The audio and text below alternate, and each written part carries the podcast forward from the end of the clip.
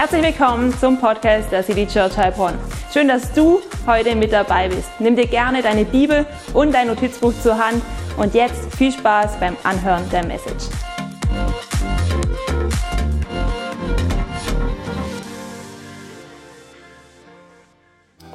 Ja, hey, ganz herzlich willkommen auch von meiner Seite zum Gottesdienst mal wieder hier in der Hafenstraße.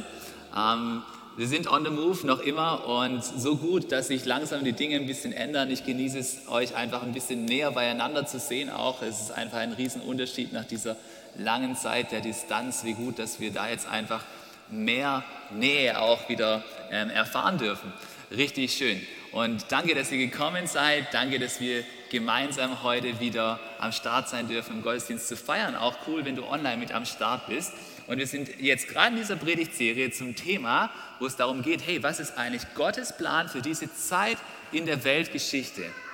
Ja, und wir glauben tatsächlich, dass es Gottes Plan ist, dass es Kirche geben soll, damit Kirche die Hoffnung, die es für diese Welt gibt, kommuniziert. Wir glauben, dass Gott sich das ganz bewusst so überlegt hat und dass er möchte, dass durch Kirche die rettende Botschaft in die Welt hinein kommuniziert wird. Und letzte Woche haben wir darüber geredet, dass Kirche wie eine Familie ist. Ist es nicht cool? Wir sind Teil von Gottes Familie. Wir sind seine Töchter, wir sind seine Söhne in dem Moment, wo wir an Jesus glauben, richtig gut.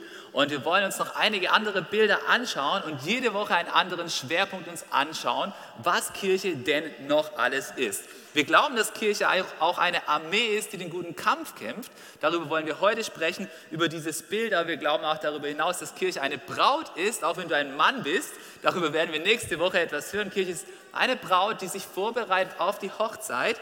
Und Kirche ist auch das Haus Gottes. Hey, und wenn du an Kirche als Armee denkst, ich weiß nicht, was dann bei dir für Assoziationen hochkommen, vielleicht denkst du, na ja, das passt für mich irgendwie nicht richtig zusammen. Kirche als Armee, in der Kirche, da soll doch Liebe sein, in der Kirche, da soll doch Freude sein, da soll doch Hoffnung sein. Und die Frage ist tatsächlich, hey, wie kommen denn Liebe, Freude und Hoffnung eigentlich in diese Welt hinein? Hast du dir das schon mal überlegt? Und ich glaube, dass es ein Kampf ist, den wir streiten dürfen, damit mehr Liebe, mehr Freude und mehr Hoffnung in diese Welt hineinkommt. Das christliche Leben ist tatsächlich ein Kampf, für den wir uns Tag für Tag neu entscheiden dürfen. Ich weiß nicht, wie es mit deinem Leben ist, aber mein Leben ist jeden Tag aufs Neue ein Kampf, ja? So auf eine humorvolle Weise fängt bei mir jeder Tag mit einem Kampf mit dem Wecker an, ja? Wenn ich den heute verloren hätte, dann würde ich jetzt immer noch im Bett liegen, ja? Jeden Morgen das Spiel mit dem Wecker, so. Das ist schon mal der, die erste Stufe des Kampfes, aber dann, hey, geht's weiter. Es ist tatsächlich ein geistlicher Kampf. Du gehst zum Frühstück über und du kannst dich tatsächlich entscheiden, hey, was mache ich jetzt während dem Frühstück? Lese ich die Zeitung, lese ich die News, lese ich Social Media oder entscheide ich mich zum Beispiel die Bibel zu lesen und mit Gott zu connecten, indem ich zu ihm spreche? Und schon hast du den nächsten Kampf, der Kampf für Gott und gegen soziale Medien und gegen die Zeitungen, die sich vielleicht dir anbieten. Ja? Und so geht es auch weiter. Ich, du, du, du kämpfst immer wieder einen Kampf. Wir als Kirche kämpfen gerade einen Kampf um eine Location, um, um, um für unsere Homebase. Habt ihr es mitbekommen? Hey, wenn ihr was hört, dann gebt uns Bescheid. Wir kämpfen auch sonntags immer wieder für die Locations. Und manchmal, hey, wenn du keine Lust mehr auf den Kampf hast, dann würdest du am liebsten hinwerfen. Ja? Gestern Abend haben wir wieder richtig Gas gegeben mit einem richtig coolen Team, um hier alles ready zu machen. Und am Ende ist man richtig müde. Aber es lohnt sich, diesen Kampf zu kämpfen, denn Gott wird eine neue und nächste Tür immer wieder auftun. Ja, manchmal, manchmal stehen wir in zwischenmenschlichen Konflikten und auch da darfst du einen guten Kampf kämpfen. Weil wenn du in den zwischenmenschlichen Konflikten nur deinen Wünschen nachgehst, dann werden wir pampig, dann werden wir unfreundlich, dann suchen wir nur, dass für uns das Gute rauskommt. Und wenn wir mit Gott unterwegs sind und einen guten Kampf kämpfen, dann versuchen wir das zu tun, was tatsächlich richtig ist. Und ich weiß nicht, was du gerade für einen Kampf kämpfst. Ich glaube, jeder von uns kämpft einen Kampf, weil das Leben, das plätschert nicht einfach nur vor sich hin. Vielleicht bist du ein Student und du hast nicht den Segen, dass deine Eltern so gut ausgestattet sind, dass sie dir jeden Monat so einen Obolus zukommen lassen, mit dem du durchkommst, sondern du musst tatsächlich arbeiten, du kriegst auch aus irgendwelchen Gründen kein BAföG und du musst dich da selber durchkämpfen. Hey, dann kämpf diesen Kampf, der vor dir ist. Du bist nicht allein. Ich weiß nicht, vielleicht hast du Familie, vielleicht bist du eine Mutter und du hast zwei wundervolle Kinder oder drei oder eins. Und es ist oftmals schön, aber manchmal ist es auch wie ein Kampf, ja? Ich habe gehört, da gibt es so Szenen, wo dann irgendwie auf dem Boden irgendwelches Zeug liegt und dann gleichzeitig andere Dinge passieren und Sachen auf den Boden fallen und keine Ahnung. Dann kämpft den guten Kampf. Es ist ein Kampf, du bist nicht allein. Und der Kampf ist etwas wert. Hey, vielleicht bist du Single und du denkst, wow, ich muss voll den Kampf kämpfen, weil in dieser Welt gibt es so viele Möglichkeiten. Ich könnte alles Mögliche tun. Ich könnte hier diese Möglichkeit wahrnehmen, diese Möglichkeit wahrnehmen. Und ich glaube, die würden mich nicht näher zu Gott bringen. Es ist ein Kampf, für den du dich immer wieder aufs Neue entscheidest. Hey, und ich habe dir folgenden Keysatz mitgebracht für die Predigt von heute. Und der heißt wie folgt. Kriegen wir den auf die Slide?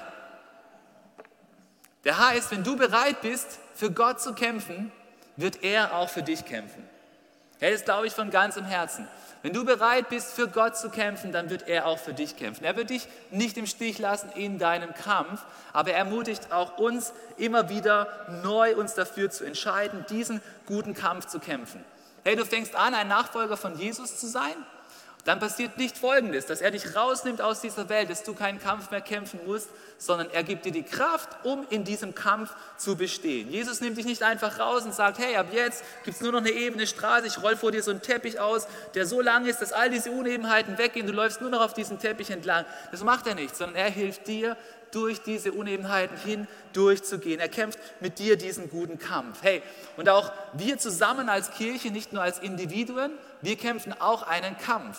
Wir kämpfen einen Kampf für das Gute in dieser Welt und zusammen sind wir eine Armee für das Gute. Ich weiß nicht, wenn du schon christlich sozialisiert bist, christlich aufgewachsen bist, vielleicht kennst du sogar, es gibt eine Organisation, die heißt die Heilsarmee. Vielleicht hast du mal davon gehört. Warum nennen die sich denn Heilsarmee? Weil die unterwegs sind als eine Armee für das Heil. Das heißt, dass Menschen wieder heil werden, dass Menschen Rettung finden. Sie sind aber zusammen organisiert und angelehnt an das Bild einer Armee. Und auch im Neuen Testament wirst du unendlich viele Stellen finden, wo davon die Rede ist, dass wir in einem guten Kampf drin sind. Und darüber wollen wir uns heute ein bisschen Gedanken machen. Hey, und wenn eine Armee einen Kampf führt, dann hat sie immer ein Ziel mit diesem Kampf. Und lass uns gemeinsam darüber nachdenken, was eigentlich das Ziel von unserer Armee ist. Wenn Kirche wie eine Armee ist, darüber reden wir heute, was ist dann das Ziel dieser Armee? Und ich möchte mit aller Deutlichkeit sagen, in den Worten von Jesus, das Ziel unserer Armee ist, dass Menschen gerettet werden. Das ist das Ziel unserer Armee. Das ist das alleroberste und wichtigste Ziel. Das ist wichtiger als alle anderen Ziele dieser Armee. Und lasst uns gemeinsam einen Vers lesen, den wir in Lukas 19, Vers 1 finden. Und da sagt Jesus selbst, und der Menschensohn ist gekommen, um zu suchen und zu retten, was verloren ist. Der Menschensohn ist ein anderer Begriff für Jesus. Jesus ist gekommen, um Menschen zu suchen und zu retten, die verloren sind.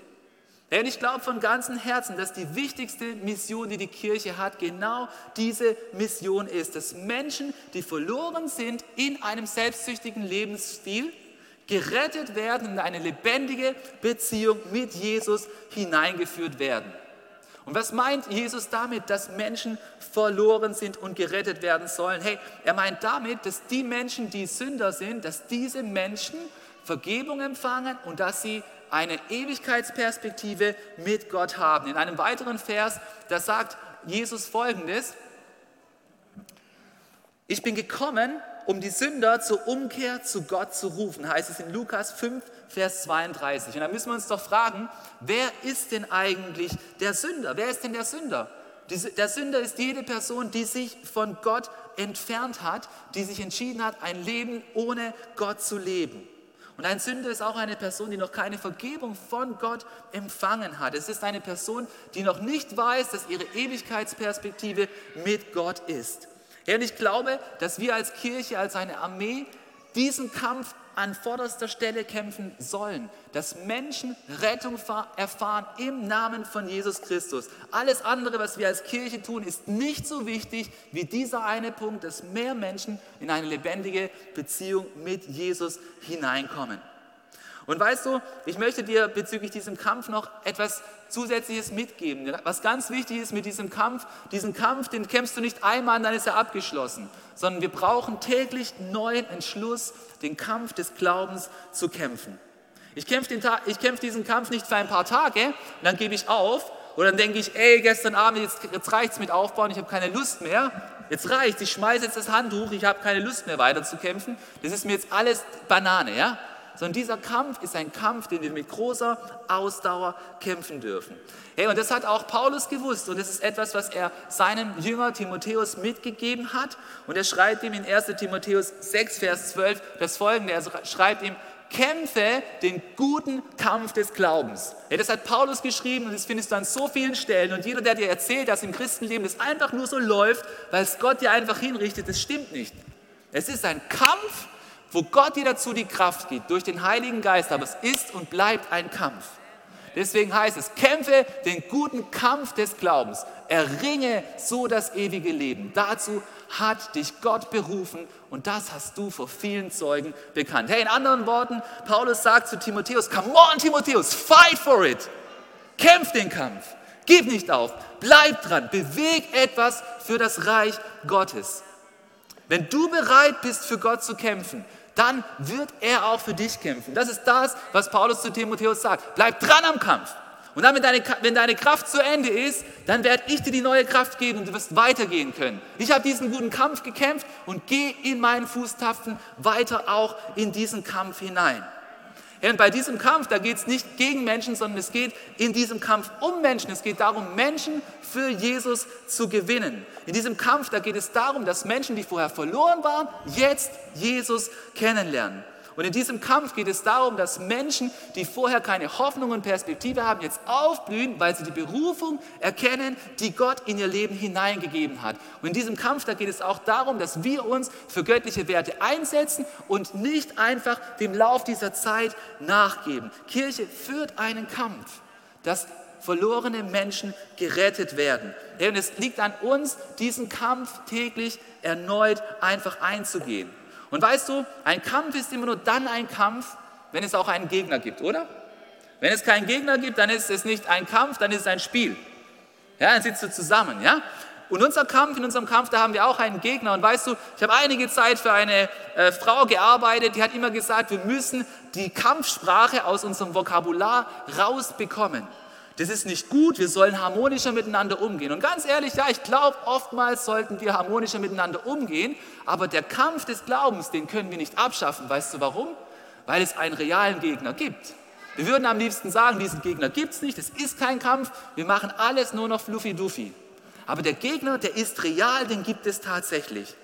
Und ich möchte sagen, dass dieser reale Gegner, der hat einen Namen in der Bibel. Die Bibel nennt ihn den Satan, sie nennt ihn den Widersacher, sie nennt ihn den Teufel und er ist eine Realität.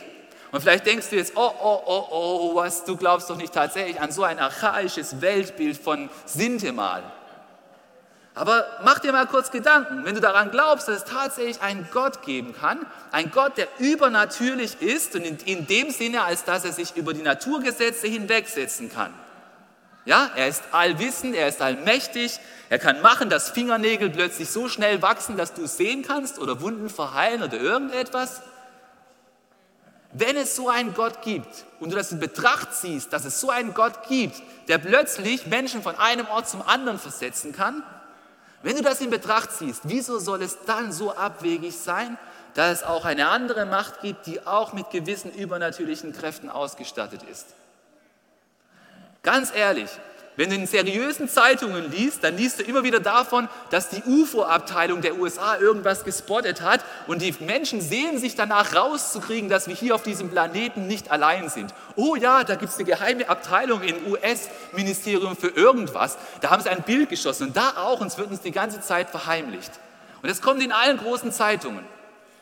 Und wenn ich dir sage, dass es einen Gott gibt und dieser Gott einen Feind hat, dann denkst du, ich bin verrückt.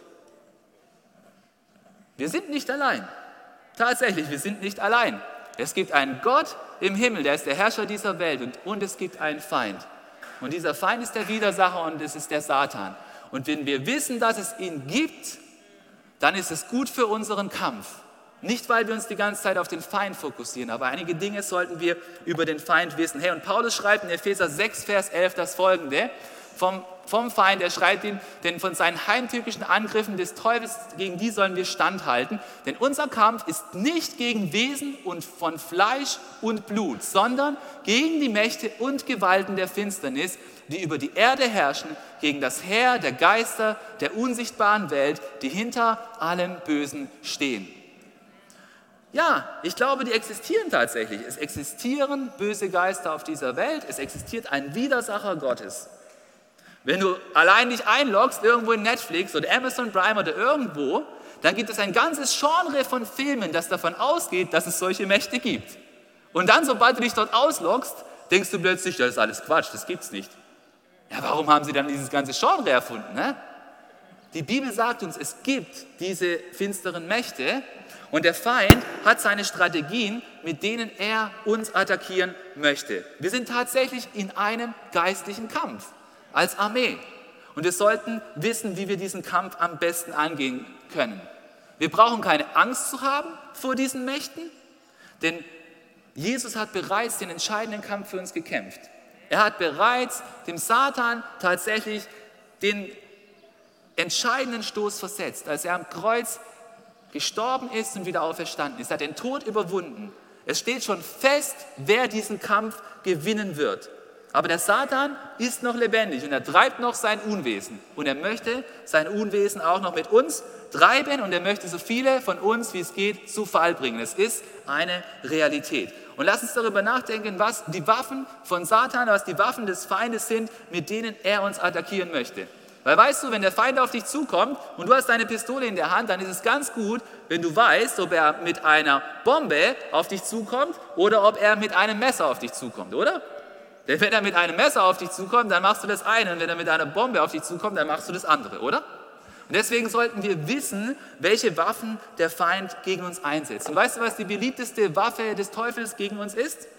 Weißt du, was die beliebteste Waffe des Teufels ist? Wer hat eine Idee? Die beliebteste Waffe des Teufels ist tatsächlich die Lüge. Denn Jesus sagt von ihm, sein ganzes Wesen ist Lüge. Er ist der Lügner schlechthin, ja, der Vater der Lüge. Und weißt du, was der Satan macht? Er findet keine komplett neuen Dinge, denn er ist nicht so kreativ. Nein, er nimmt Dinge, die schon da sind und versucht, sie ein bisschen zu verbiegen. Und dann versucht er uns beizubringen, dass so wie es dann verbogen ist, dass es so richtig ist. Das ist die Hauptstrategie des Feindes. Er hat die Strategie der Lüge. Und das heißt konkret, dass der Feind Themen nimmt, die Gott wichtig sind und er mischt sich genau in diese Themen ein und versucht diese Themen ein bisschen anders darzustellen und dir weiß zu machen, dass diese Themen genau so richtig sind. Und weißt du was? Der Satan ist ein richtig guter Bibelkenner. Weißt du, woher ich das weiß? Als Jesus versucht wurde, da hat Satan ihn mit Bibelversen versucht, in die Irre zu leiten. Er hat gesagt, steht nicht geschrieben, ja? Du kannst darauf wetten, dass der die Bibel richtig zitiert hat. Das war gar nicht das Problem. Der Satan kennt die ganze Bibel auswendig. Das Problem ist nicht, ob du die Bibel kennst, sondern ob du bereit bist, die Bibel mit der Hilfe des Heiligen Geistes richtig verstehen zu wollen. Denn wenn du eine vorgefertigte Position hast, dann findest du, wenn du willst, immer den richtigen Vers, um das so hinzubiegen, wie es dir gerade gefällt. Das ist also nicht die Lösung, sondern die Lösung ist die, dass du die Bibel geisterfüllt lesen musst um herauszufinden, was Gott tatsächlich zu den brenzligen Themen sagt. Wenn du, wenn du ein brenzliges Thema hast, du gehst ins Internet und googelst, was sagt Gott zum Thema so und so? Weißt du, was ich dir garantiere? Du wirst irgendeinen Blog finden, der genau deine Meinung unterstützt. Das ist aber gar nicht die Frage, sondern die Frage ist die, ob du herausfinden möchtest, was Gott tatsächlich zu diesem Thema zu sagen hat. Ob du wirklich bereit bist zu akzeptieren, dass Gott anderer Meinung sein darf als du. Möchtest du das überhaupt rausfinden? Rechnest du überhaupt damit, dass Gott vielleicht eine andere Meinung hat als du zu einem bestimmten Thema? Oder möchtest du nur deine Meinung bestätigt haben? Ich glaube, dass Gott dir zeigen wird, was er tatsächlich meint bei dem Thema, das dir gerade auf dem Herzen liegt, wenn du wirklich bereit bist, reinzugehen und die Bibel aufrichtig zu lesen. Die beste Möglichkeit, um herauszufinden, wo der Feind uns mit seinen Lügen gerade wieder in die Irre treiben will, ist, dass du selber persönlich regelmäßig die Bibel liest. Regelmäßig, fortlaufend in der Bibel liest. Wenn es geht, täglich. Dann wirst du herausfinden, was Gottes Wahrheit über viele Dinge sind, wenn du sie offen liest. Dann wird der Heilige Geist dir zeigen, was er tatsächlich dazu meint. Und das möchte ich dir so anempfehlen. Denn die Bibel, die hat Wahrheit für uns. Sie spricht Wahrheit darüber, wer du bist ich bin ein Sohn Gottes. Ich bin adoptiert in seine Familie hinein. Und hier sind noch viele andere Söhne und viele andere Töchter von Gott. Und du bist wertvoll als ein Teil von Gottes Familie. Die Bibel sagt uns auch, was gut und was schlecht ist. Sie legt fest, was der absolute Maßstab ist. Die Bibel sagt uns, was schlecht ist. Neid ist zum Beispiel schlecht. Missgunst ist schlecht, wenn du jemand anderem nicht gönnst. Übles Nachreden ist schlecht. Wenn du in Abwesenheit von anderen negativ über sie redest. Geiz ist auch schlecht, wenn du alles Geld für dich behältst. Meins, meins, meins. Ja, Herr der Ringe, wer das mal gehört. Meins. Ja? Zügellosigkeit ist auch schlecht, wenn du es einfach den freien Lauf lässt, so wie es sich gerade ergibt. Die Bibel sagt, was die Dinge des Fleisches sind, die, die, die, was, was, was die Werke des Fleisches sind. Genauso sagt die Bibel auch ganz klar, was passiert, wenn sich jemand vom Heiligen Geist kontrollieren lässt. Denn die Bibel sagt uns, hey, wenn der Heilige Geist in dir wohnt, dann bist du freundlich. Wenn der Heilige Geist in dir wohnt, dann bist du voller Liebe. Du bist voller Großzügigkeit. Ja? Du bist voller Glauben. Du übst aber auch Selbstkontrolle. Das gehört auch dazu, ist auch eine Frucht des Geistes. Und du bist auch voller Freude. Hey, wir haben eine frohe Botschaft, ein frohes Evangelium. Hey, also der Feind, wenn du ihn durchschauen möchtest, musst du wissen, er wird immer versuchen, dich mit Lüge in die Irre zu leiten bei Dingen, die Gott wichtig sind. Deswegen forsche selber aufrichtig nach. Ja? Forsche selber aufrichtig nach. Hey, ich habe jetzt mir gerade ein Buch bestellt, ist neu rausgekommen von unserem Dauerbrenner-Thema. Was denkt Gott über Sex? Ja? Von Tobi Teichen von der ICF München. Ganz neues Buch kam jetzt 2021 raus. Ich habe jetzt schon die ersten 70 Seiten durchgelesen und ich kann dir sagen, es ist so gut. Wenn du auf der Suche nach der Wahrheit bist, dann such wirklich und komm nicht und sag, ich will. Nein, such wirklich, geh wirklich rein. Es gibt so viele gute Bücher. Auf unserem Büchertisch liegt schon die ganze Zeit das Buch von Timothy Keller zum Thema Ehe. Da sind so gute Gedanken drin. Dann such, dann lies. Gott hat etwas dazu zu sagen. Aber komm nicht mit rumgegoogelt auf dem Blog so und so steht. Du findest auf dem Blog immer das, was dir gerade passt. Gerade bei diesen Themen. Nein, mach dich echt auf die Suche. Es sind so viele gute Bücher da. Okay, die erste Waffe vom Satan ist die Lüge. Die zweite ist, was denkst du, was die zweite große Waffe vom Satan ist? Ich sage dir, was die, was die zweite Lieblingswaffe von, von ihm ist. Es ist die Ablenkung. Die Ablenkung, das ist so eine harmlose Waffe, du denkst, ah oh ja, ich mache ja nichts Schlechtes, ja. Und genau deswegen liebt er diese Waffe so sehr. Weißt du, ich habe fünf Jahre in Lateinamerika gelebt, da, da, glauben die Leute viel mehr an das Übernatürliche. Jetzt kannst du sagen, ja, das ist, weil die noch nicht so industrialisiert sind, so fortgeschritten und intellektuell wie wir. weißt du was, der Feind, der, der, ist, der ist perfide. Der Feind, der ist perfide, der hat für jede Gesellschaft die richtige Waffe. Bei uns tut er vielleicht ein bisschen weniger Übernatürliches reinstreuen, der streut ein bisschen mehr Ablenkung rein. Und es funktioniert super. Der braucht sich nicht mal übernatürlich anstrengen. Der tut uns einfach nur ablenken und fertig, dann ist es erledigt und schon sind wir von unserer Mission weg. So einfach geht es manchmal bei uns. Hey, schau mal, was ich, was ich mir überlegt habe, was Ablenkung tatsächlich ist. Ablenkung ist alles, was moralisch nicht verwerflich ist, aber uns eben auch überhaupt nicht unserem Ziel näher bringt. Ja? Ablenkung ist alles, was moralisch nicht verwerflich ist, aber uns aber überhaupt nicht unserem Ziel näher bringt. Ablenkung ist immer etwas, was per Definition gut ist, wenn du es isoliert betrachtest, aber es ist in deinem speziellen Fall zu diesem Zeitpunkt nicht gut. Ja? Das ist das Problem mit der Ablenkung. Die Götzen in unserem Leben sind meistens gute Dinge, die wir zu Götzen gemacht haben. Weißt du, Jesus selber redet vom Satan einmal, als er das Gleichnis vom Sämann erzählt. Ja? Und im Gleichnis vom Sämann ist Jesus derjenige, der die Saat aussät. Und es sind so Saatkörner, das ist die gute Botschaft. Und die verschiedenen Stellen, wo die Saat hinfällt, sind verschiedene Menschen, verschiedene Herzenstypen. Oder vielleicht sind es auch verschiedene Situationen in unserem Leben. Ja? Und in einer Stelle, da heißt es in Markus 4, Vers 15, die Menschen, bei denen die Saatkörner auf den Weg fallen, haben die Botschaft zwar gehört, aber dann kommt der Satan und nimmt alles wieder weg, was in ihr Herzen gesät war.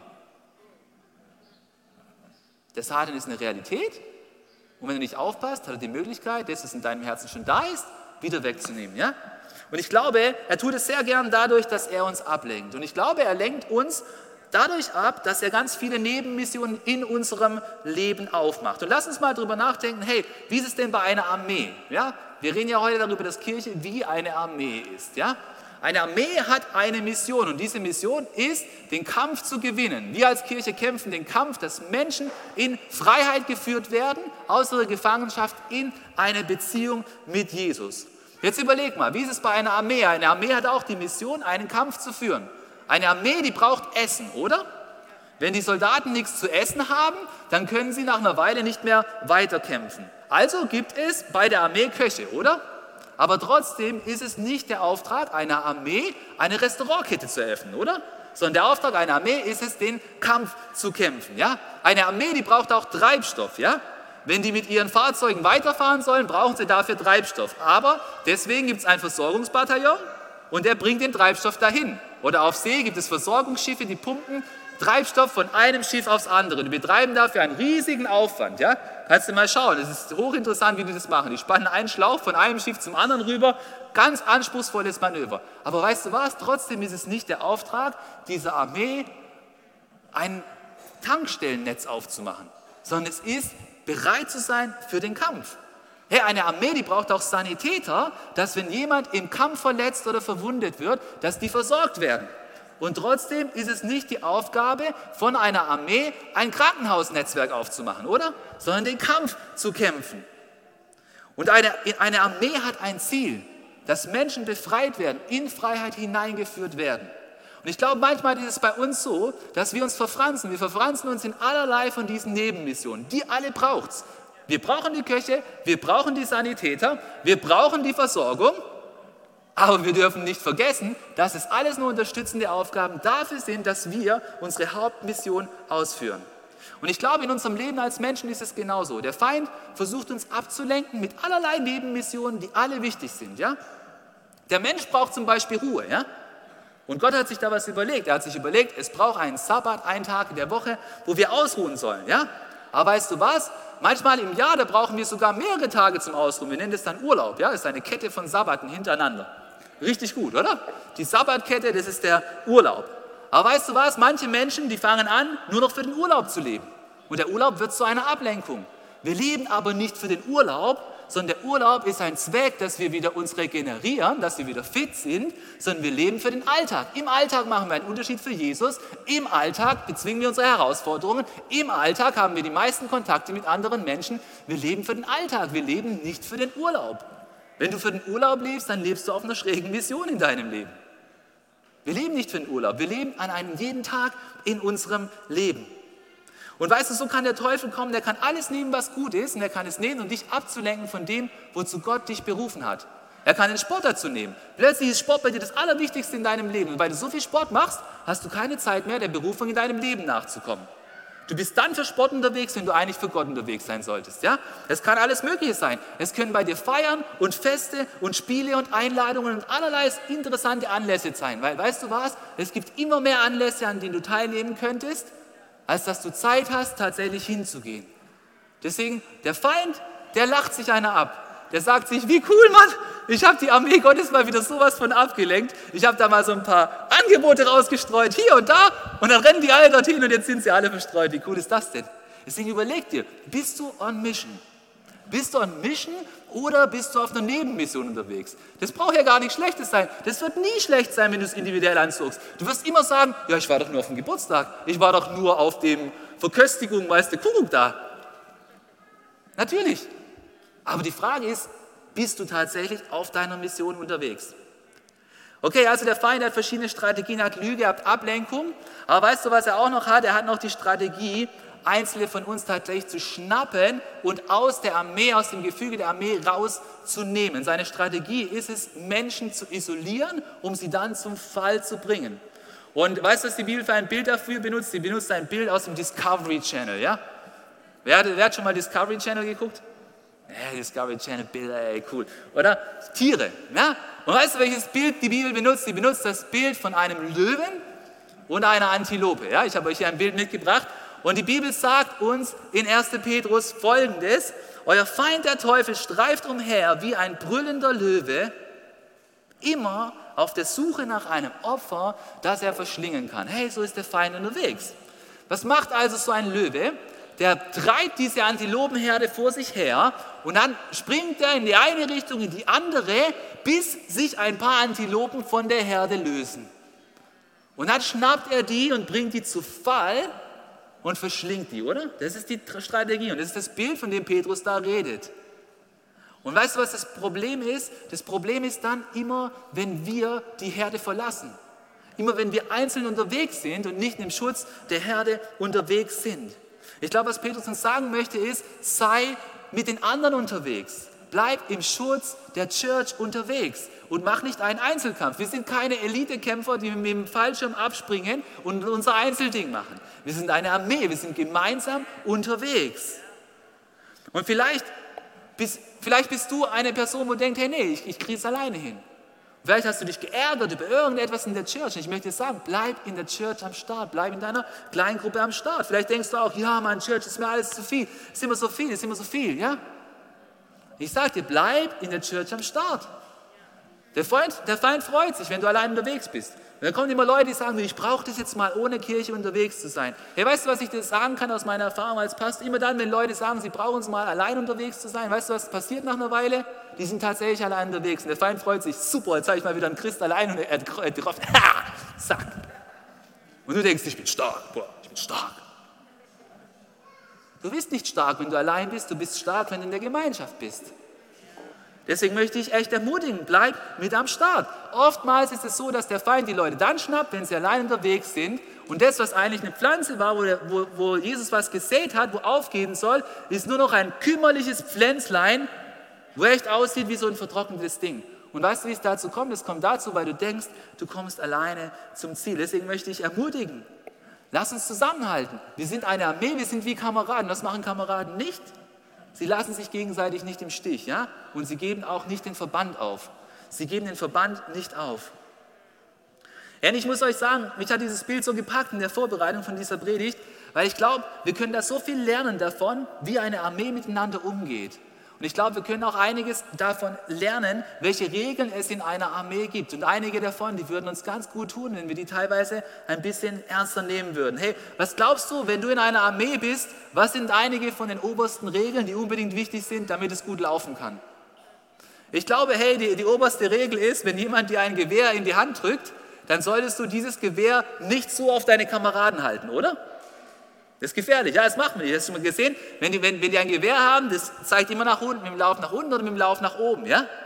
Und nicht mit dem Lauf so nach vorne. Du läufst nicht so durch die Gegend, ja? Das macht man nicht, ja? Das ist einfach unschlau. Weil nachher geht doch ein Schuss raus ist, äh, und, und dann ist jemand verletzt, unnötigerweise. Und weißt du, was das Traurige ist? Uns passiert es immer wieder als Christen. Wir sind wie eine Armee und plötzlich schießen wir wieder mit dem Lauf auf die eigenen Leute. Ja? Wir schießen mit dem Lauf, indem wir hinter ihrem Rücken reden, indem wir rumkritisieren, aus dem Gebüsch wie Heckenschützen irgendwelche Schüsse entriegeln. Und das ist nicht gut. Hey, die erste Regel ist, schieß nicht auf deine Kameraden. Ja? Aber das klingt so banal und so blöd, aber tatsächlich müssen wir uns das manchmal immer wieder aufs Neue sagen. Ja? Wir sollten nicht auf die eigenen Truppen schießen. Wir Christen sind da manchmal echt die einzigste Truppe, die Verletzte kreiert in den eigenen Reihen. Das, das sollten wir nicht tun, sondern wenn du hey, ein Problem hast, dann geh zu der Person direkt hin und besprich es mit der Person und lass nicht hintenrum irgendwelche Schüsse. Ja, das Zweite, was unheimlich wichtig ist in einer Armee, ist, dass wir Kameraden im Kampf nicht allein lassen, oder? Das geht gar nicht.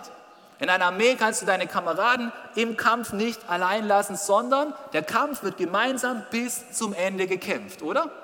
Wenn, wenn Kameraden in einem Verband unterwegs sind, in einer Truppe, dann sagt nicht plötzlich einer, du, ich muss jetzt gehen. Ja? Du, ich muss jetzt gehen, ich bin zwar weg. Nein, die sind, wenn sie im Kampf sind, sind sie gemeinsam, bis der Kampf zu Ende ist, gemeinsam mit am Start. Und ich glaube, es bringt etwas, wenn wir darüber nachdenken, wann es denn so ist, dass wir die anderen im Kampf alleine lassen. Ich glaube, wir lassen andere allein im Kampf, wir als Church, wenn wir sehen, dass andere in der Church sich abrackern, wir sehen das und wir tun so, als ob wir nichts sehen. Ganz ehrlich, ich glaube, das ist nicht in Ordnung. Ich glaube, das ist nicht in Ordnung. Ich glaube, gute Soldaten würden das nicht tun. Wenn die sehen, die einen kämpfen dort, dann würden die anderen nicht einfach dastehen und nichts machen. Sondern ich glaube, die würden mithelfen. Gute Soldaten, die stehen füreinander ein. Ich glaube, wenn du siehst, dass andere sich abrackern und du kommst und sagst einfach, ich habe noch einen Termin, obwohl du genau weißt, dass du bei diesem Termin absolut abkömmlich bist und es nichts ausmachen würde, wenn du eine halbe Stunde später kommen würdest, dann schiebst du einen ominösen Termin vor. Hey, wisst, ihr, wisst ihr, ich finde es richtig komisch. Kannst du dir das vorstellen, dass du äh, einfach nur so vorschiebst bei einer Person, die du richtig gut kennst, die bei dir Family ist, ich habe einen Termin? Ganz ehrlich, ich finde es manchmal echt ein bisschen lächerlich, dass wir immer so den Termin vorschieben. Der Termin, ich habe einen Termin. Du darfst aber nicht wissen, was es ist.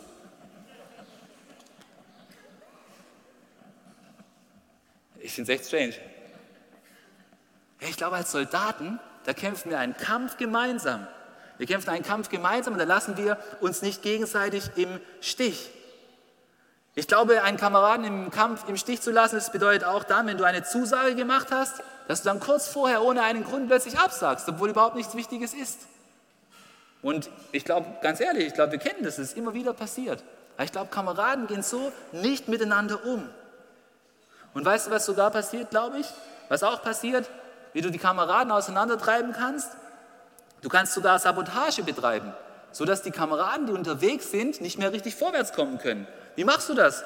Ja, du streust ein bisschen falsche Informationen, du streust ein bisschen Informationen, die ganz viel Wirbel macht, dass die Kameraden dann nicht mehr geschlossen vorwärts gehen können. Oder du sorgst dafür, dass irgendwelche Versorgungsengpässe entstehen und es dann vorne nicht mehr weitergehen kann. Hey, all das passiert in einer Armee, oder? Und ich glaube, es passiert leider manchmal auch in der Church. Aber lasst uns tatsächlich wie gute Kameraden unterwegs sein. Ich glaube, nichts ist ehrlich gesagt so mies, wie andere Kameraden im Kampf alleine zu lassen. Wir lesen sogar in der Bibel davon. David war richtig gemein unterwegs, als er mit Bathseba durchgegangen ist, der Frau von Uriah. Weißt du, was er gesagt hat? Er hat gesagt zu seinem Heerführer, hey, lass Uriah ganz vorne kämpfen und dann zieht euch alle zurück und lasst ihn im Stich. Weißt du, was passiert ist? Uriah ist umgekommen. Das ist mies. Das ist mies.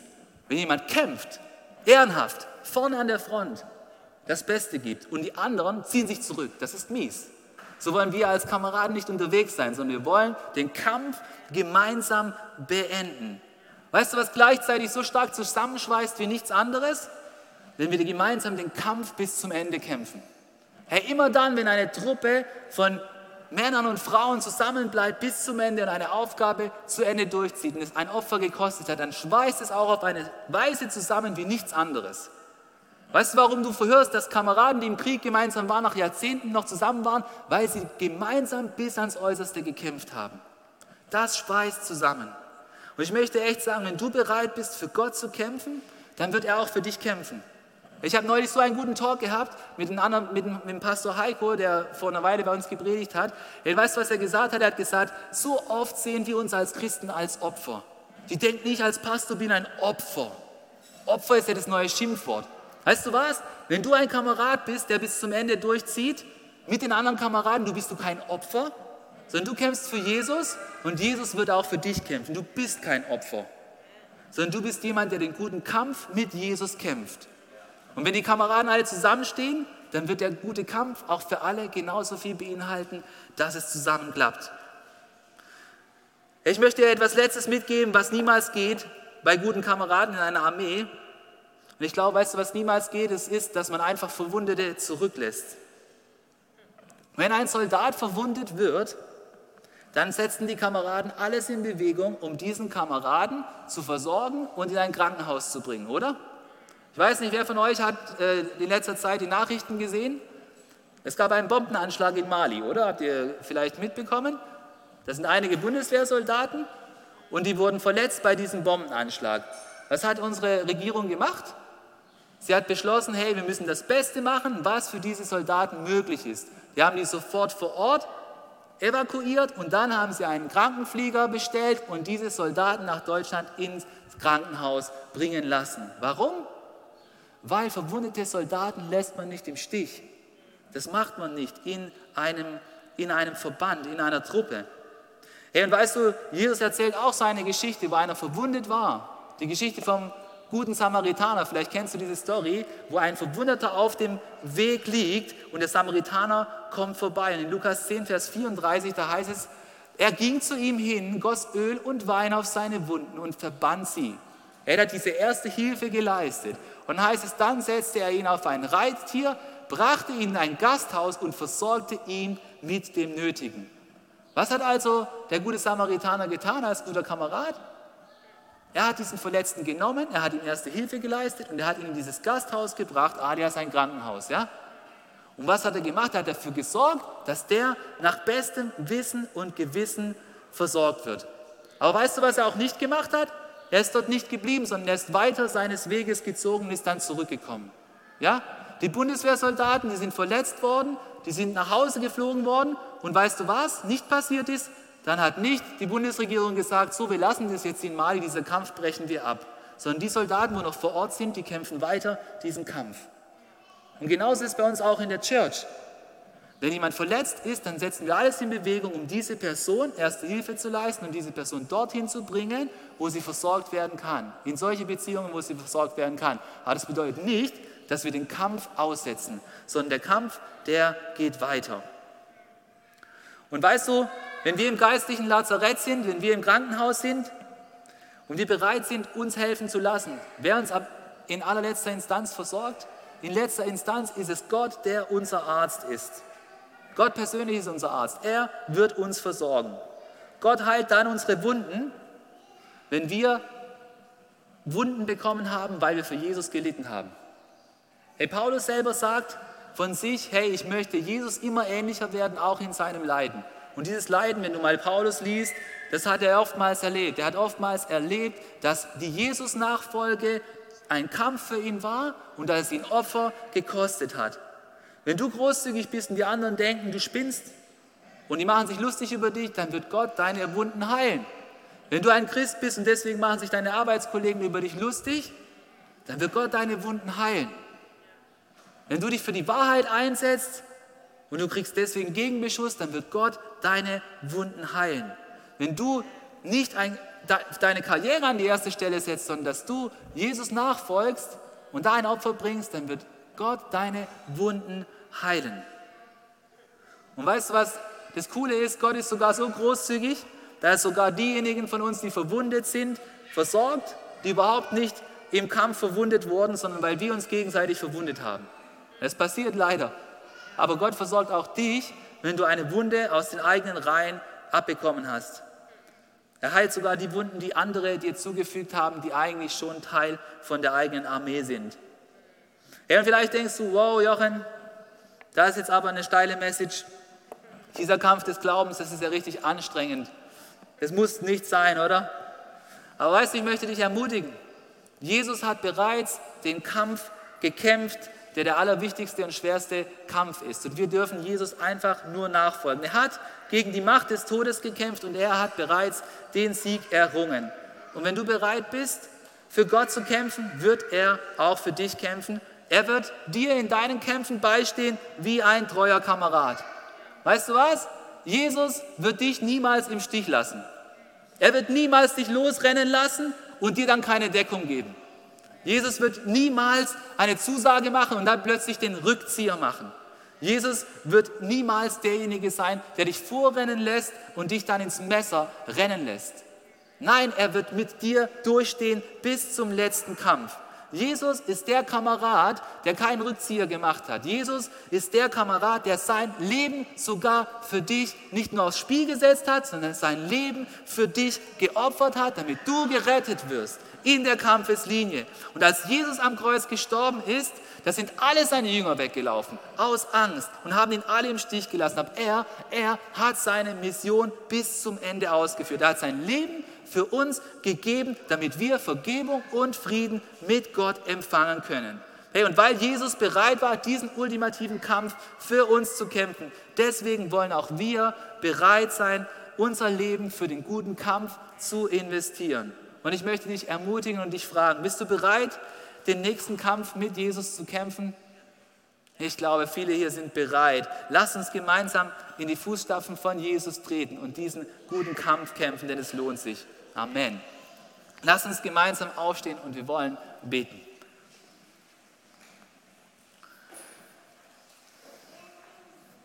Lieber Jesus, wir danken dir, dass du tatsächlich bis ans Äußerste für uns gegangen bist.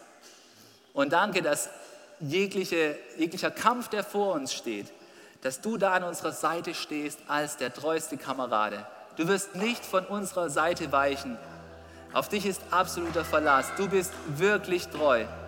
Du lässt uns nicht im Stich. Du ziehst deine Zusagen nicht zurück. Du kämpfst nicht einfach mit halber Kraft und du bringst auch keine Unwahrheiten oder Gerüchte über uns in Umlauf. Du entziehst uns nicht plötzlich die Versorgungslinien. Nein, Jesus, du bist an unserer Seite. Dafür danken wir dir.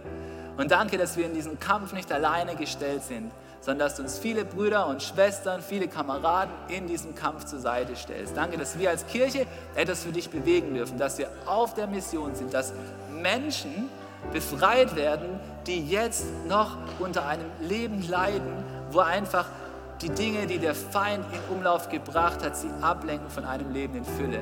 Danke, dass unsere Mission ist, Jesus, Menschen mit dir bekannt zu machen, dass sie gerettet werden. Und ich möchte dich für jeden bitten, der jetzt vielleicht ermüdet ist vom Kampf, dass du uns neue Kraft gibst, dass du uns neu darauf ausrichtest, dass dieser Kampf ein Kampf ist, für den wir belohnt werden. Und ich möchte dich bitten, dass du, dass du uns hilfst, diesen Ablenkungen standzuhalten und uns fokussieren auf das, was tatsächlich wichtig ist. Und ich möchte dich auch bitten, dass du uns vergibst, da wo wir auf die, auf die Kameraden aus den eigenen Reihen geschossen haben. Ich möchte dich bitten, dass du uns vergibst, da wo wir andere verletzt haben, die zu, zu unserer eigenen Truppe gehören. Und ich möchte dich bitten, dass du uns neu ausrüstest mit Leidenschaft, dass wir Seite an Seite kämpfen und dass wir begreifen, dass dieser Kampf sich tatsächlich lohnt. Ja, und ich möchte für einen Moment zu dir sprechen. Wenn du dich noch gar nicht in diese Truppe eingegliedert hast, wenn du noch gar nicht einfach das, wofür wir kämpfen, für dich in Anspruch genommen hast, nämlich dass Jesus am Kreuz den Kampf für dich bereits gewonnen hat. Dass er tatsächlich derjenige ist, der durch seinen Tod am Kreuz für unsere Sünden gestorben ist und wenn wir an ihn glauben, uns die Möglichkeit gibt, Vergebung zu empfangen und ewiges Leben zu haben. Und wenn du das noch nicht in deinem Leben empfangen hast und heute hier bist oder online zuschaust, dann möchte ich dich ermutigen, dass du Vergebung in Jesus empfängst und dass du ein Teil von seiner Familie wirst und dich anschließt, mit uns den guten Kampf zu kämpfen und dass du auch einfach die Sicherheit hast, hey, ich habe ewiges Leben über dieses Leben hinaus. So kannst du jetzt einfach mit mir beten, ein, ein Gebet, wo du deinen Glauben zum Ausdruck bringst und einfach Jesus sagst, dass du ihn in deinem Leben annehmen möchtest, wenn du diese gute Botschaft annehmen möchtest. Und bete doch einfach mit mir. Jesus, ich verstehe noch nicht alles, was du für mich getan hast und was es alles bedeutet. Aber eins verstehe ich, dass du am Kreuz für mich gestorben bist und dass du mich liebst und dass ich den Glauben auf dich setzen soll. Und deswegen, Jesus, bitte ich dich, dass du in mein Leben reinkommst, dass du mich rettest, dass du mir vergibst. Und ich möchte auch ein Teil deiner Familie sein und jeden Tag den guten Kampf kämpfen. Und ich weiß, dass ich es alleine nicht hinbekomme. Und deswegen bitte ich dich, nimm mit deinem Heiligen Geist Wohnung in meinem Herzen und gib mir die Kraft, jeden Tag aufs Neue für das Gute einzustehen. Danke, dass du mir dabei helfen wirst. Amen. Amen. Hey, wenn du noch am Kämpfen bist, in einem Punkt in deinem Leben, wenn du das Gefühl hast, dass du deinen Punkt in diesem Kampf nicht alleine weiterkommst, dann möchte ich dich echt einladen, dass du nach dem Gottesdienst zu unserem Kreuz hier an der Seite kommst, dass wir gemeinsam den Kampf kämpfen können, indem wir gemeinsam beten und darum bitten, dass Gott dir einfach Durchbrüche schenkt, dass die Ketten fallen, die dich einfach noch gefangen halten. So habe einfach Mut und lass für dich beten. Was für eine Ehre, dass du dir den Podcast der City Church Heilbronn angehört hast. Wir glauben daran, dass das Wort Gottes die Kraft hat, dein Leben zu verändern. Wenn dir dieser Podcast gefallen hat, dann teile ihn gerne auf Social Media. Unser nächster Podcast wird nächsten Sonntag um 17 Uhr verfügbar sein. Gerne kannst du diesen Podcast auch kommentieren und abonnieren, damit du keine weitere Folge mehr verpasst. Jetzt denkst du vielleicht, oh, das war es jetzt, aber nein, lasst uns jetzt das Gehörte in die Praxis umsetzen. Bis zum nächsten Mal.